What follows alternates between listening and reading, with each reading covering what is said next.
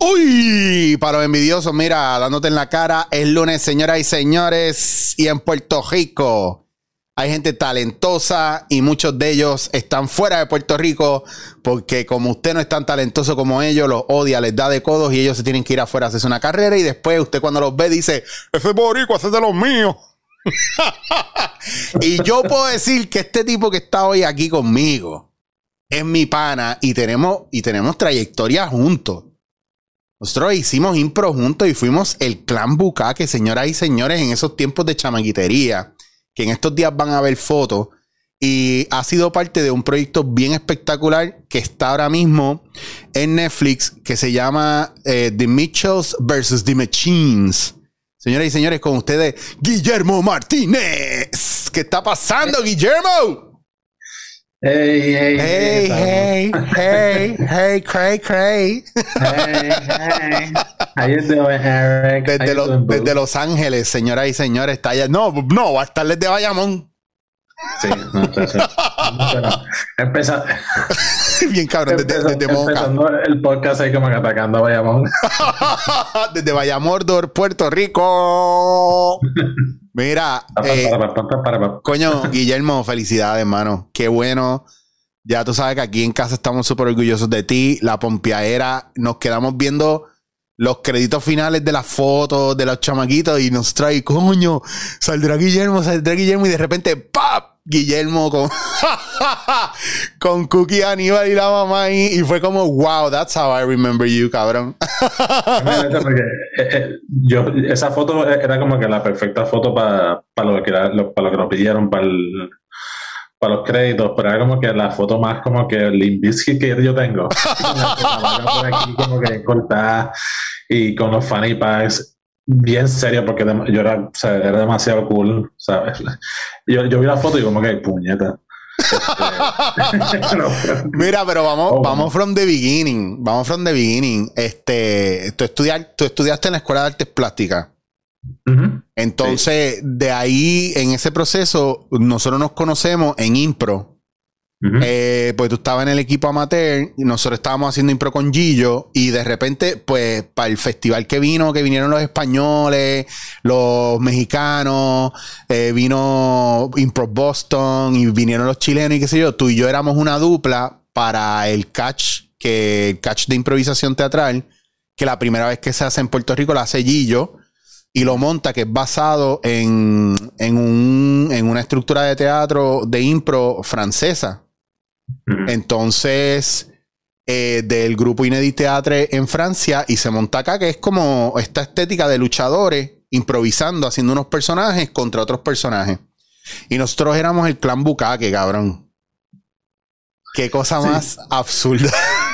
Yo me acuerdo todavía cuando, cuando íbamos para Barrio Obrero para, para la señora esta que fumaba un cigarro bien grande que ella le hacía los uniformes de lucha libre.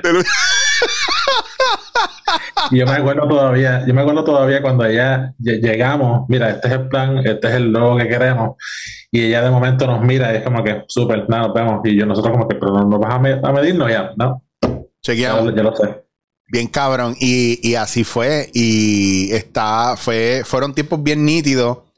Y después de ahí, que siempre estábamos para arriba y para abajo con el corillo, los de impro, este, y teníamos un jangueo bien nítido hasta que, hasta que te fuiste a, a estudiar y a seguir lo tuyo. Odia mierda de Sí. tipo. Qué cari pelado. Qué sucio, ah, como nos abandonaste y no te quedaste acá sufriendo y trabajando en un fast food, ah, cabrón, qué sucio eres. Mira, no, qué bueno, qué bueno, Guillermo, porque siempre nosotros te preguntábamos qué estaba pasando, qué estabas haciendo, eh, y siempre estabas metido en un trabajo bien heavy y siempre te oíamos, pues, lo fajón que siempre has sido y lo mucho que te gusta lo que tú haces, y muy poca gente puede decir que vive de lo que, de lo que les gusta. Entonces, tú eres bien comprometido con eso, incluso a los que me han escuchado hablar a mí de los proyectos que estamos trabajando en Gladius, que yo pues he, he sido parte, ¿verdad? Del proceso creativo de lo que se está haciendo en Gladius con las dos películas que vienen ahora animadas acá en Puerto Rico. Uno de los asesores prácticamente eres tú también. Entonces, esa, eso se ha quedado como entre panas ¿verdad? Porque está Esteban, está Yamil, que es uno de los directores en Gladius, de los directores creativos. Entonces tú desde allá nos das la mano y después de ver todos los proyectos en los que tú has estado, ver uno que te está dando un highlight y que te están dando una, posición que no eres cualquier tipo. Eres una persona muy importante ahí. Así que me gustaría, por favor, que hablemos un poco, ¿verdad?, de este proceso y después, si aparece la oportunidad, hablamos un poquito más del trasfondo, lo difícil que ha sido llegar ahí, etcétera, etcétera. ¿Cómo fue el proceso de esta película per se?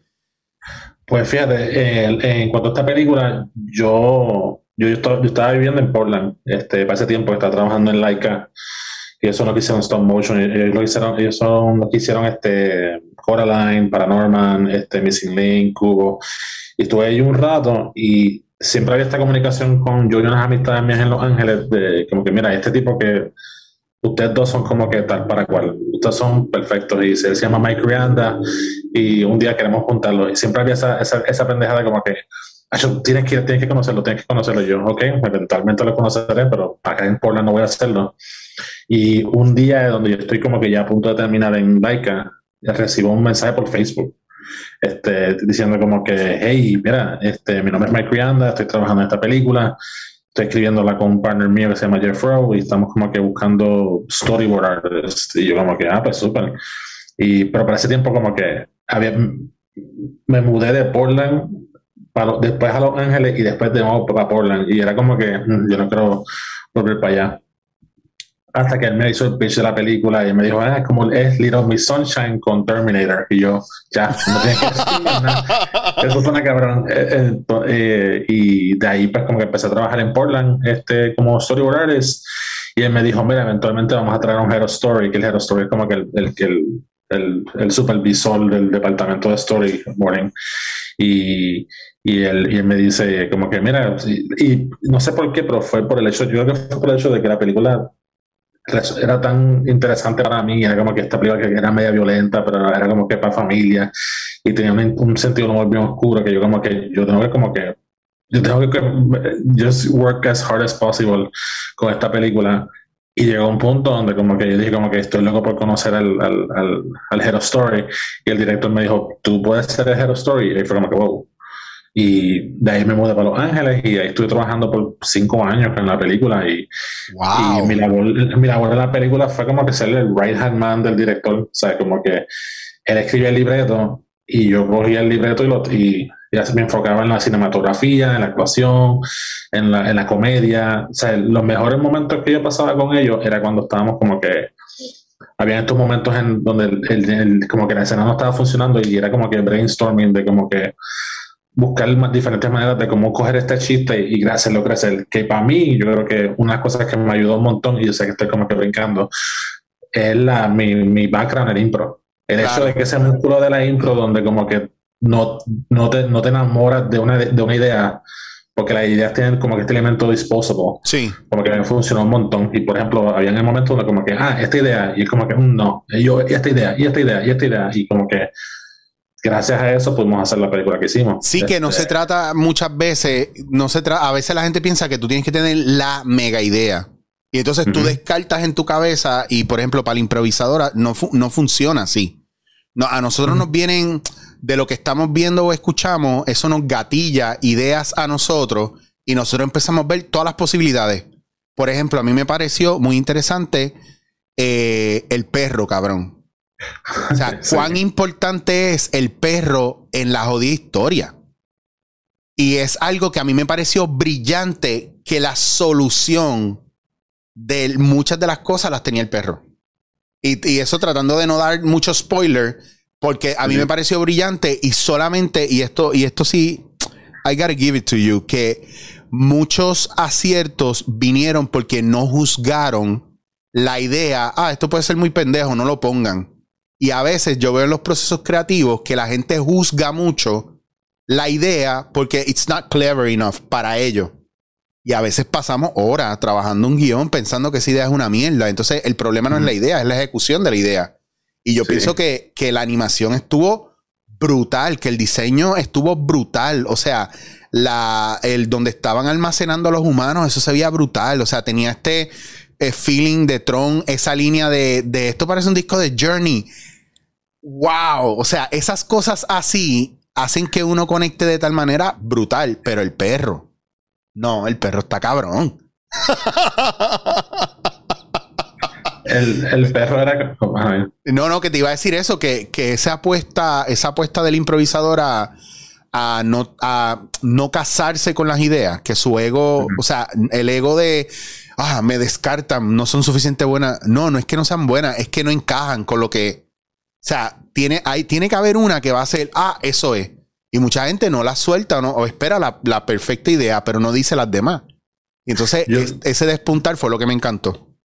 Y yo, yo pienso sinceramente que eso es uno de los problemas bien grandes que existe que en la gente que quiere como que meterse a, hacer esto en cuanto a storyboarding para películas animadas, es el hecho de que como que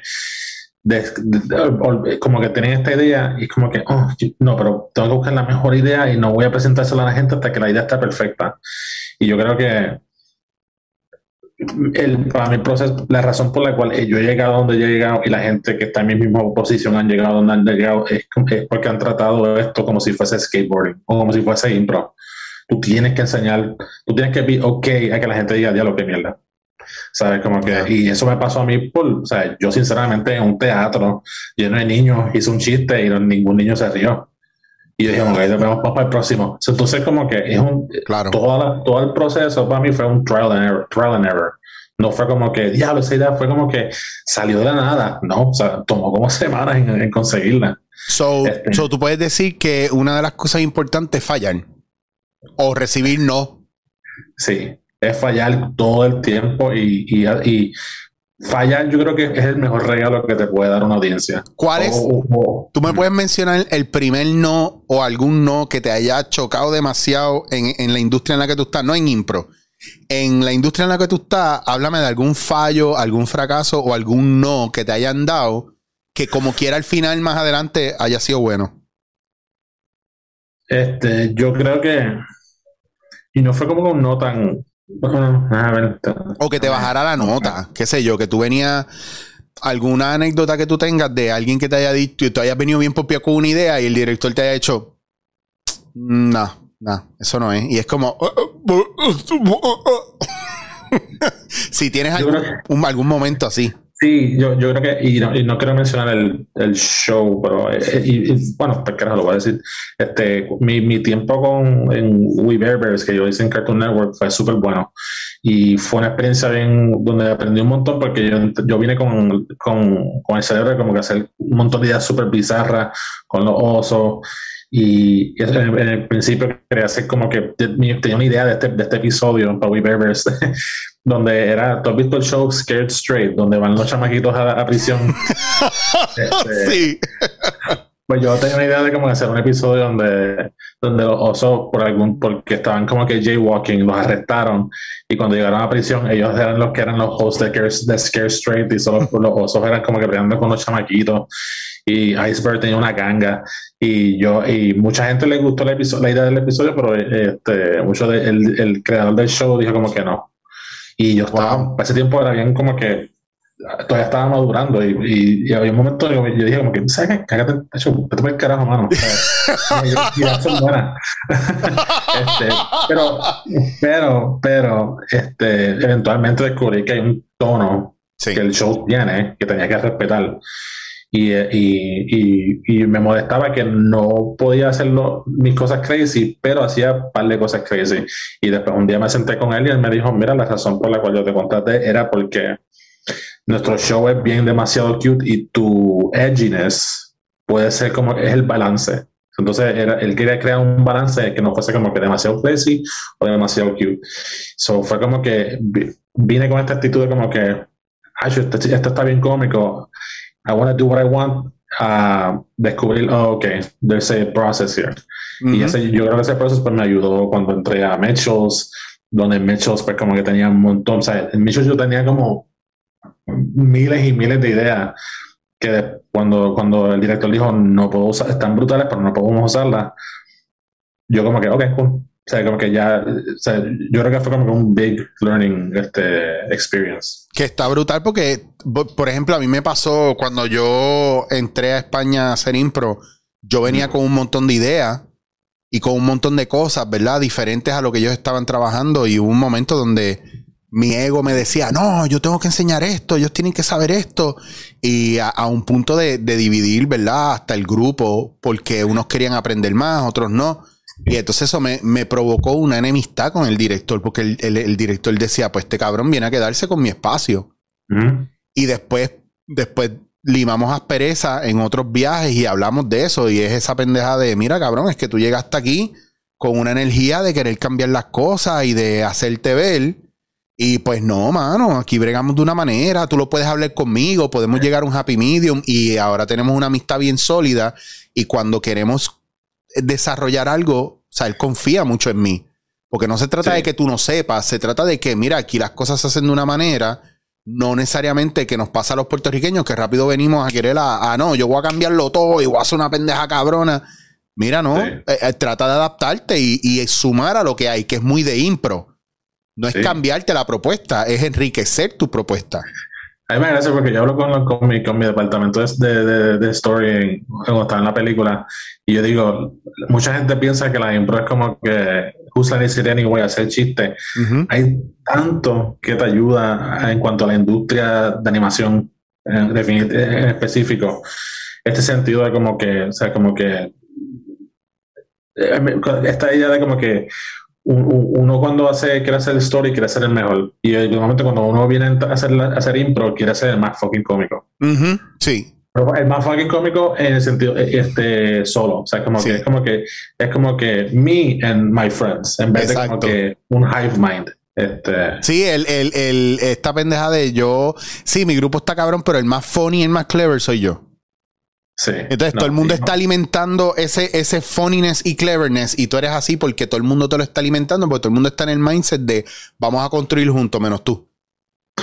y por eso y yo quería, llevar esa actitud a, mi grupo de, story, que, que, cuando, tu, cuando tuvieras la película sintiera este weird balance, pero donde sintieras que la película fue hecha por una voz en específica, pero que cada persona tuviese como que ownership de sus escenas. O sea, es un balance bien raro y bien difícil de poder mantener, pero ojalá que lo, lo, hayamos, hecho, pero... Mano, yo te puedo decir, a nivel de historia, o sea, a veces es bien difícil, muchas veces, que la gente, todo el mundo vea una película animada, porque rápido ven película animada y piensan en niños. Ah, esto es para llevar a los nenes a verla. Pero la película está tan buena y tiene uno, uno unas referencias a cosas tan nítidas con relación, por ejemplo, a la relación padre e hija, ¿verdad? Donde es bien importante en qué momento se perdió ese vínculo, ¿verdad? En qué, qué cosas hacen nuestros padres que nosotros no vemos, qué cosas están haciendo los niños y qué cosas está provocando la tecnología en la gente y un montón de cosas bien nítidas, mano. Entonces, es bastante accurate. Me encanta, ¿verdad? La comparación de la familia completa o la mamá como está pendiente a la otra familia, que para ella es más cool, ¿me entiendes? O sea, son un montón de elementos que le dan un sentido bien cabrón a conectar con la historia y, pero sobre todo yo como, como, ¿verdad? Como puertorriqueño, como persona normal en la calle, digo, claro, that makes sense, claro, esto me hace sentido, esto me, esto, yo conecto con esto bien cabrón. Y hay un unos factores bien importantes, a lo mejor ustedes no necesariamente quisieran profundizar tanto en eso, pero hay unos factores de historia y de enseñanzas allá adentro de lo que puede provocar, ¿verdad? La tecnología en los seres humanos y cómo estamos todo el mundo embobado, pero sobre todo el rechazo a todo aquello que parece que no funciona, que parece que, no, que está obsoleto, etcétera, etcétera. Entonces, eso está bien brutal. Los chistes están bien on point. No hay un solo chiste que se le pase uno y uno no se dé cuenta y diga, diablo, esto está cabrón. Y la manera en la que van poniendo esos easter eggs ahí de lo próximo que viene, o de lo importante que es eso para lo que, lo que falta. Eso está brutal. Entonces, tú me dices a mí que estuvieron cinco años ¿En qué proceso? ¿Cuánto duró el proceso de escribir el libreto? ¿Cuántas revisiones hicieron? Ahí yo me. Juanma Fernández París de, película. Bien cabrón. Juanma, mala mía, no estoy haciendo tu trabajo, pero tengo que aprovechar a Guillermo.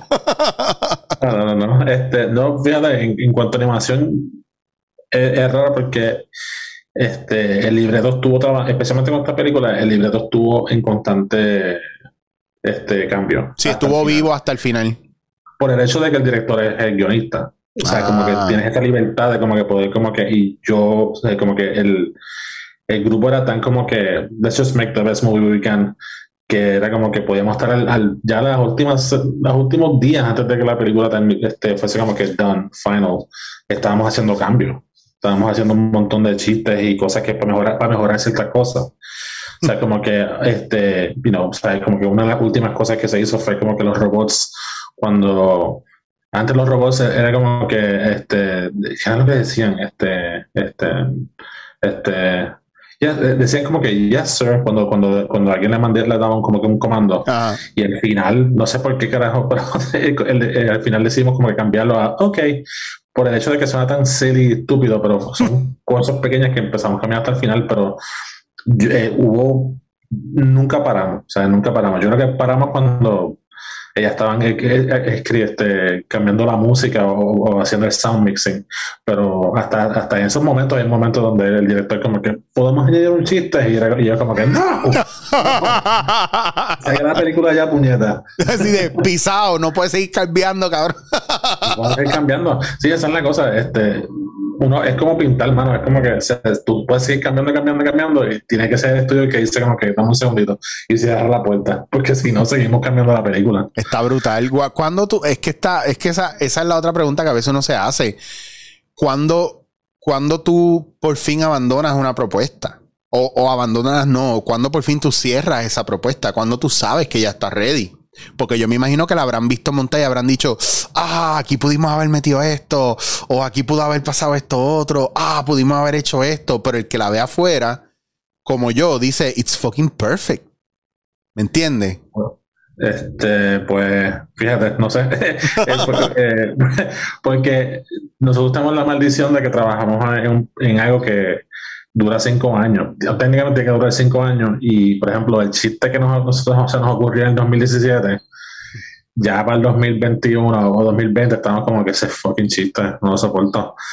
Y yo creo que tuvimos, como- hay un, hay un, un refrán que un- de un, de un, de un, de un Head of Story que fue, que fue el Head of Story de Toy Story, este, que se llamaba Joe Rampt, este, que descanse en paz. Pero, Así. este, pero él for- dijo como que, o sea, for the brothers. Sí, con los homies. Este, él dijo como que con- confía, confía en hacer, just trust the first laugh. ¿Sabes? Como que, y, y, y, y con eso vivimos, como que sabíamos que hay ciertas cosas que it's just gonna be solid. Este, pero hubieron momentos donde, hubieron un montón de momentos donde la película que ustedes vieron que, que salió a a Netflix, este, la habíamos descubierto ya para el 2018, 19 y decidimos cambiar por cambiar, porque tu- hubo momentos donde había como que miedo de como que, oh, it's not being funny enough. Y, y fue como un Jenga, un Jenga, un juego de Jenga, que quitamos un chiste y de momento todo cayó.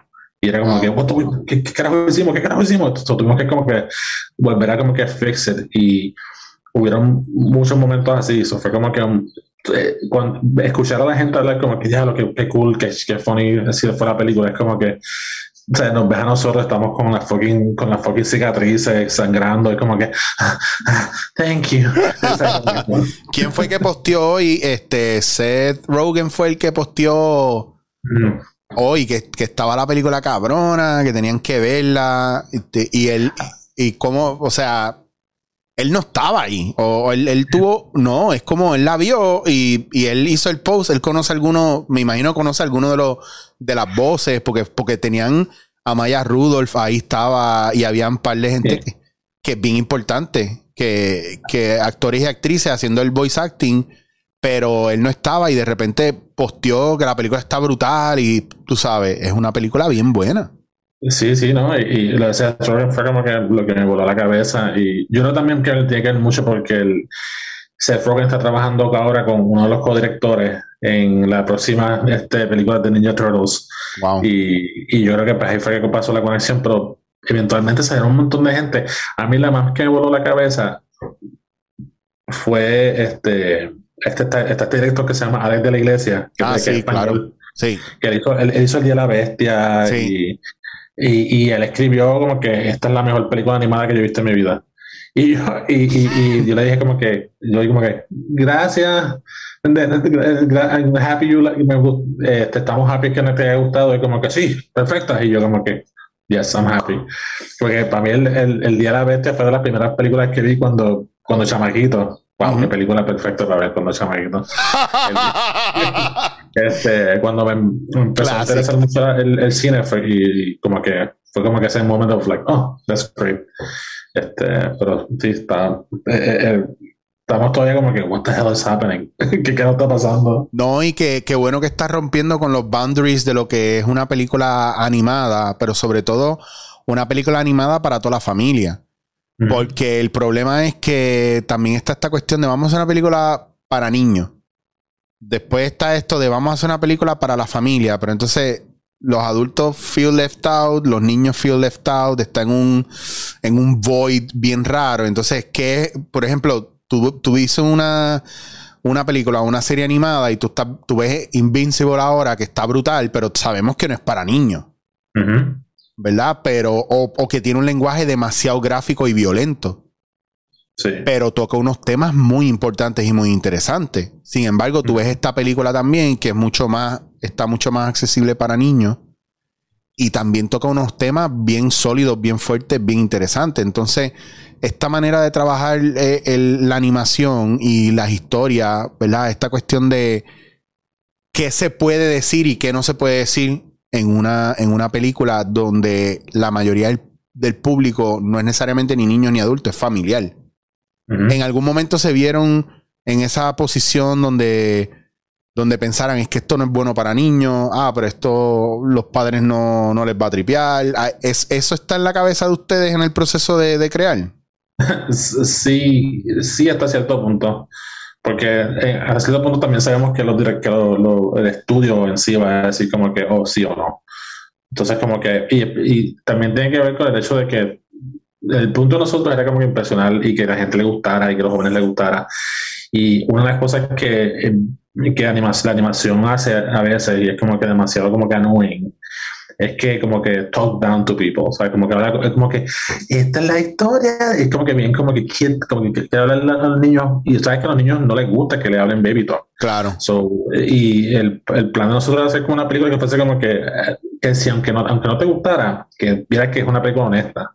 Sea, como que estamos como que enfocándonos en hacer algo que, que, a nosotros por lo menos nos haga reír y obviamente no vamos a tener no vamos a matar a nadie, pero como que cuáles son, eh, algo fun fue como que buscar cuál es ese como que balancing, como que cómo podemos hacer algo que se sienta como un R-rated movie pero que sea todavía como PG.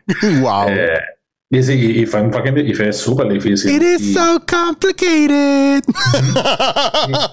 Pero algo, que me gusta, algo que me, me fascina de la animación es que para mí es un caballo de Troya. Porque los papás vienen ya con esta actitud de como que ah, esto va a ser para niños. Y entonces de momento ven una película como esta y se sorprenden. porque, viene como que en ese veil de como que, ah, esto es para niños. Y de momento te, sale un papá y está llorando al final de la ah, película. Claro, es que. No se lo esperaba. Yo creo que. Es que ese, ese es el punto, Guillermo. O sea, ¿Cómo tú puedes hacer una, película que tiene acción, que tiene una historia brutal, que es animada y de repente está tocando una fibra, que es las relaciones paterno-filiares, donde estamos viendo que cada vez más los padres están más desconectados de sus hijos y no solamente por los medios y las redes sociales, es la manera en la que vivimos, el trabajo, eh, es la manera en la que cuando te vas de tu casa, el niño tiene cuatro años, te fuiste de tu casa, volviste del trabajo y el nene tiene 16 y te está pidiendo la llave del carro. Sí. You know, where's my little kid? ¿Me entiendes? ¿Dónde está el nene con el que yo cantaba, con el que yo brincaba, que estaba encima de mí todo el tiempo? ¿Me entiendes? Y eso se ve ahí bien cabrón. Y tú sabes que hubo un momento donde había una escena que queríamos añadir donde este, este Kitty cuando eh, estuviese, que estuviese conectada con el papá, que era, ¿sabes? Que hay una escena en una película que están los, él está viendo los home movies. Sí, sí. Y había, había esta posibilidad de añadir una escena donde como que tú ves a Kiri con el papá jugando y todo va a estar súper happy y de momento eh, hay una escena donde como que Kiri en Navidad recibe su primer teléfono y es como que ¡Ah! ¡Yeah! pero decidimos como que no usarla por el hecho de que no queríamos como que esta película fuese como que this is the moment donde la relación se rompió porque mayormente como tú dices como que uno quiere como que darle blame a, a la tecnología mayormente y es como que sí pero Come on, let's be honest. Es como que, o sea, si, si hay problema es más personal entre el papá y la hija. Claro. Que queríamos asegurarnos de que fuese una película donde, donde también ellos no se odian, pero están como que ella, está, eh, está en Lost in Translation. Mano, estaba pensando en eso mismo, te iba a decir eso mismo. E, eso es un es totalmente un Lost in Translation, full. Porque, porque pasaba eso, que no era que no se quisieran, era que cada uno estaba en su lado y no se estaban entendiendo porque cada uno quería imponer, ¿verdad? Lo suyo. Por ejemplo, él estaba en el old mindset y ya ella había, ya, ya, ya, ya creció. Entonces, es esa parte de, es como en una mala impro donde nadie se escucha por querer imponer su idea y nadie está observando y escuchando. Entonces están los dos tratando de jalar por su lado con la idea. Esas cosas así, es, en verdad está bien nítida y qué bueno que no, pusiste lo, no pusieron lo del teléfono, porque también hubiera sido redundante. Sí. Porque ya estaba claro. Entonces no hay cosa que encabrone más que, que te, lo que tú dices. El baby talk también puede ser cuando sabes que el malo es X y la cámara se queda dos horas haciendo un zoom y tú dices, ah, ese es el malo, de seguro ese es el malo. Sí, es obvio. Sí, vamos a quitar las luces, un poquito, quizás una luz roja. Vamos a, vamos a hacer, vamos a poner cling cling, he's the bad guy, he's the bad guy. bad guy, bad guy, bad guy. en verdad está brutal la película. Eh, ya al momento de escribir y de, y de montarlo todo, ¿ustedes ya tenían en mente quiénes iban a hacer eh, las voces o eso, o eso cayó después? Eso cayó después, eso vino después, pero este, siempre había como que esta idea de como que de, de, de que queríamos a Maya Rudolph o que queríamos a, a, Danny McBride. Este, yo, yo, sé que yo creo que de, la, de, los más difíciles fue, yo creo que Katie. Hasta que de un momento descubrimos como que Broad City fue como que, oh, ya, y empezamos a escuchar la voz. Y no solamente eso, sino como que vimos que, que Abby Jacobson, ella, ella es básicamente Katie Mitchell. Ella siempre se pasaba dibujando como que cartoons y si tú vas al blog de ella, un montón de como que de, de, little, drawings que se parece a Katie Vision y fue como que ella es perfecta y fue como que un, fue un, good sign. El, y otro que fue bien difícil fue el, el, el nene, Aaron, porque buscaron a un montón de actores, un montón de actores actrices, pero al final del día, este, eh, ¿cómo se dice? Um, Mike entendía el personaje porque básicamente él era el personaje. Y, y, aunque se escuchara como un adulto, nosotros como que ya no, pero yo me río más con, con, con, este tipo porque él entiende este personaje. Claro. Eh, eh, Digo, y te lo dije ahorita, yo vi a Aníbal ahí, tu hermano estaba ahí retratado full. Sí, hay, elementos de Aníbal ahí en, cuanto a las stories, ciertos mannerisms que quizás los animadores no como que captaron, pero fue como que yo usé, usé como a mi referencia personal fue como que Aníbal. Vamos a Pero Aníbal. te dijo algo, Aníbal te dijo, o Cookie, ¿alguien te ha dicho algo de, de, de, el relevance que hay con la familia en algún, en algún aspecto? He visto un par de gente que son, yo los quiero mucho, los quiero mucho, en verdad, pero se pasan diciendo como que, diablo, el país, el país, el país eres tú, ¿verdad? Y yo, porque, porque tiene una barriga y tiene barba ya. ya that's fucked up, that's fucked up, nigga. That's fucked, up. Tú no tienes la entrada que tiene él. Sí. yo, no, no, yo, este, y, y me da gracia porque yo como que primero que nada, no es, la, es la historia del director, no es la mía. no es como que el director dijo, ¿sabes qué, Guillermo? Yo voy a ponerte esta película y vamos, vamos, vamos a exagerar un poco la barriga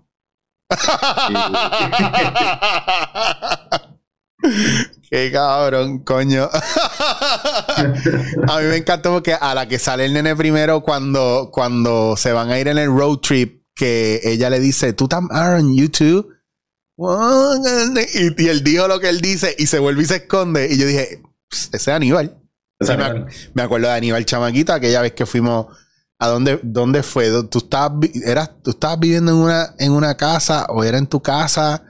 No me acuerdo que hicimos un barbecue afuera y estábamos haciendo burgers y Aníbal llegó después. O Aníbal estaba ahí, no me acuerdo. Ah, eso no fue cuando yo fui a visitar a Aníbal que... Ah, sí, sí. tuve food poisoning ese día porque yo bebí. Aníbal fue como que yo abriéndome al público dándote en la cara, pero no me importa. ellos trajeron un montón de medallas y yo no había bebido medallas por buen tiempo y yo me di como, como creo que como 15 medallas. Wow. Como me di como- y fumé un montón. O sea, fumé un montón de, de rato. Y, y, y, y- y- y el tipo que estaba haciendo los hamburgers también estaba súper arrebatado y él Wow. estaba como que, ¿sabes? Como que stone, permastone, Sí. poniendo y eran, y que ya había como que rotten. Es que eran como albóndiga en vez de burgers y eran pipona. Entonces era como que las tiraba y se iba el cabrón. Y después aparecía rato, déjame virarla. Y cuando las viraba, cabrón, era como charcoal ahí heavy, un cross bien cabrón. Y yo me comí como siete de esos. Y, el otro día, qué sorpresa, qué sorpresa. Qué sorpresa. I don't, poisoning, I don't even remember my name. O sea que para ese entonces tú hubieras tenido COVID, cabrón. Ay, sí, fácil. Eso, eso. Eh, sí, sí, sí, sí, la- si la, la goma con, con, el, con, con agüita es como que donde, donde consigues el, el, el, el dengue hemorrágico. Esa, esa, esa, es la- party- ese party era básicamente un COVID cesspool. Esta es la casa de Carmencita. Decir bien, cabrón. Este es Luis- Daniel Lugo en, los- en los 80, cabrón. Mira, ¿tienes, que pro- ¿tienes ya, ya estás montado en otro proyecto o qué va a pasar ahora? O sea, ya, ya estrenaron esto. ¿Qué es lo próximo? Pues en estos momentos pues estamos ahora como que simplemente disfrutando el, el, el response. That's que- bullshit, that's bullshit. ¿Qué es lo próximo? Dame, dame, dame, dame chicha, dame algo para que mi, mi podcast se coja 800 mil millones de views y yo pueda vivir de esto como molusco. sí, sí, chacho, chacho, en Puerto Rico completo. ¿Viste el Hero Story? ¿Qué es un Hero Story? Yo no sé, pero anyway, estamos hablando con él. Este, no, eh, yo estoy ahora, pues estoy este, escribiendo y dirigiendo mi propia película. Cuando terminé con este con Mitchells, el estudio me dijo como que mira, queremos trabajar contigo y queremos hacer que tu próximo proyecto sea tu propia película y estamos, estamos trabajando en eso ahora. Pero esa no sale por... Sí, por sí, esta se tardó cinco años, la tuya 2038. 2038. Ya no va a ser dándote en la cara, ya va a ser, ya ser llevándote al centro geriátrico, se va a llamar el podcast. Dándote en la geriatría. Va, va a ser, va- va a ser una versión de esto, pero con holograma.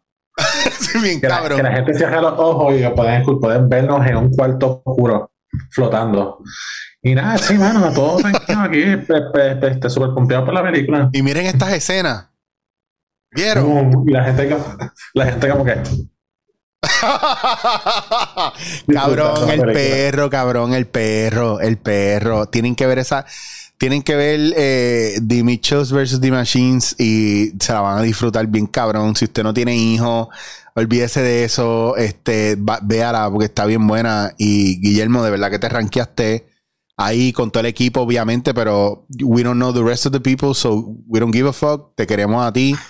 Sí, porque es como, pues te celebramos a ti porque estás metido en un proyecto cabrón y sabemos que tú eres un tipo cool, tú eres un tipo que te echa a la, gente en el bolsillo fácil, eres un tipo, ¿verdad? De mucho juego, de mucha risa, pero también bien enfocado en lo tuyo y tienes una mente cabrona y entonces sabemos que partiendo de esto, pues van a haber otras oportunidades y todo el mundo está loco. Después de haber visto que tú estás ya en producción de tu propia película, sabes que tienes el apoyo de todos nosotros y que definitivamente estamos locos por ver qué va a salir de esa cabeza y quiénes se van a montar contigo en ese proyecto definitivamente, porque olvídate, eso va a ser, yo me imagino, con un palo. Vamos a ver qué, quién lo va a ver en Netflix o en donde sea que salga. Espero que sea en el cine, cabrón, porque por fin te estoy loco Yo- por ir al cine. Yo tengo un deseo de que sea en el cine. Este, y ojalá que todo siga bien y que no estemos como que todos muertos porque porque porque el- las, vac- el- el- las vacunas nos transformen en fucking Nos ponen ciegos a todos y de repente ya no, ya no vale la pena ver nada, cabrón. ¿Te imaginas eso? Y tú jodías, ¿y cuál es el colmo de, de alguien que hace cine o animación? Ah, que todo el mundo esté ciego. sí eh, me va, va a pasar va a O sea, pasar no, es, no es como que tú te puedes sentar a darte un café con Andrea Bocelli y hablarle de tu película, ¿entiendes? me pasa Ay, puñeta.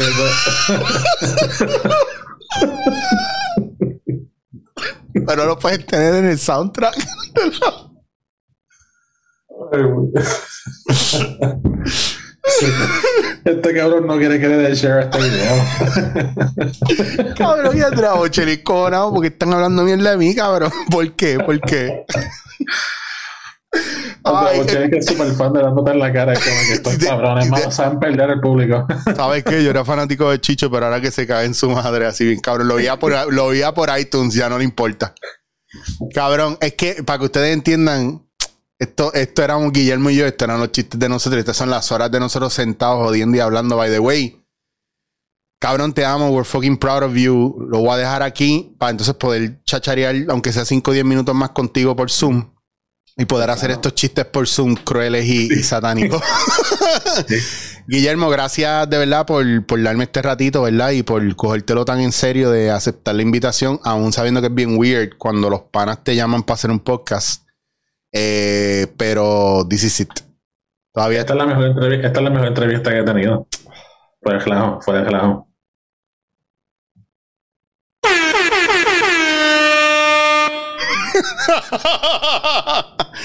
Te amo, cabrón, y a todo el mundo que estén pendientes a The Mitchells versus The Machines. Eh, Guillermo, ¿tú quieres decirle a la gente tu Instagram o prefieres el, el anonimato? Este, nada, pues sí, para la gente que esté interesada, por favor, consígame en Instagram a este, None of Your Fucking Business. no esperaba menos de ti. Nos vemos.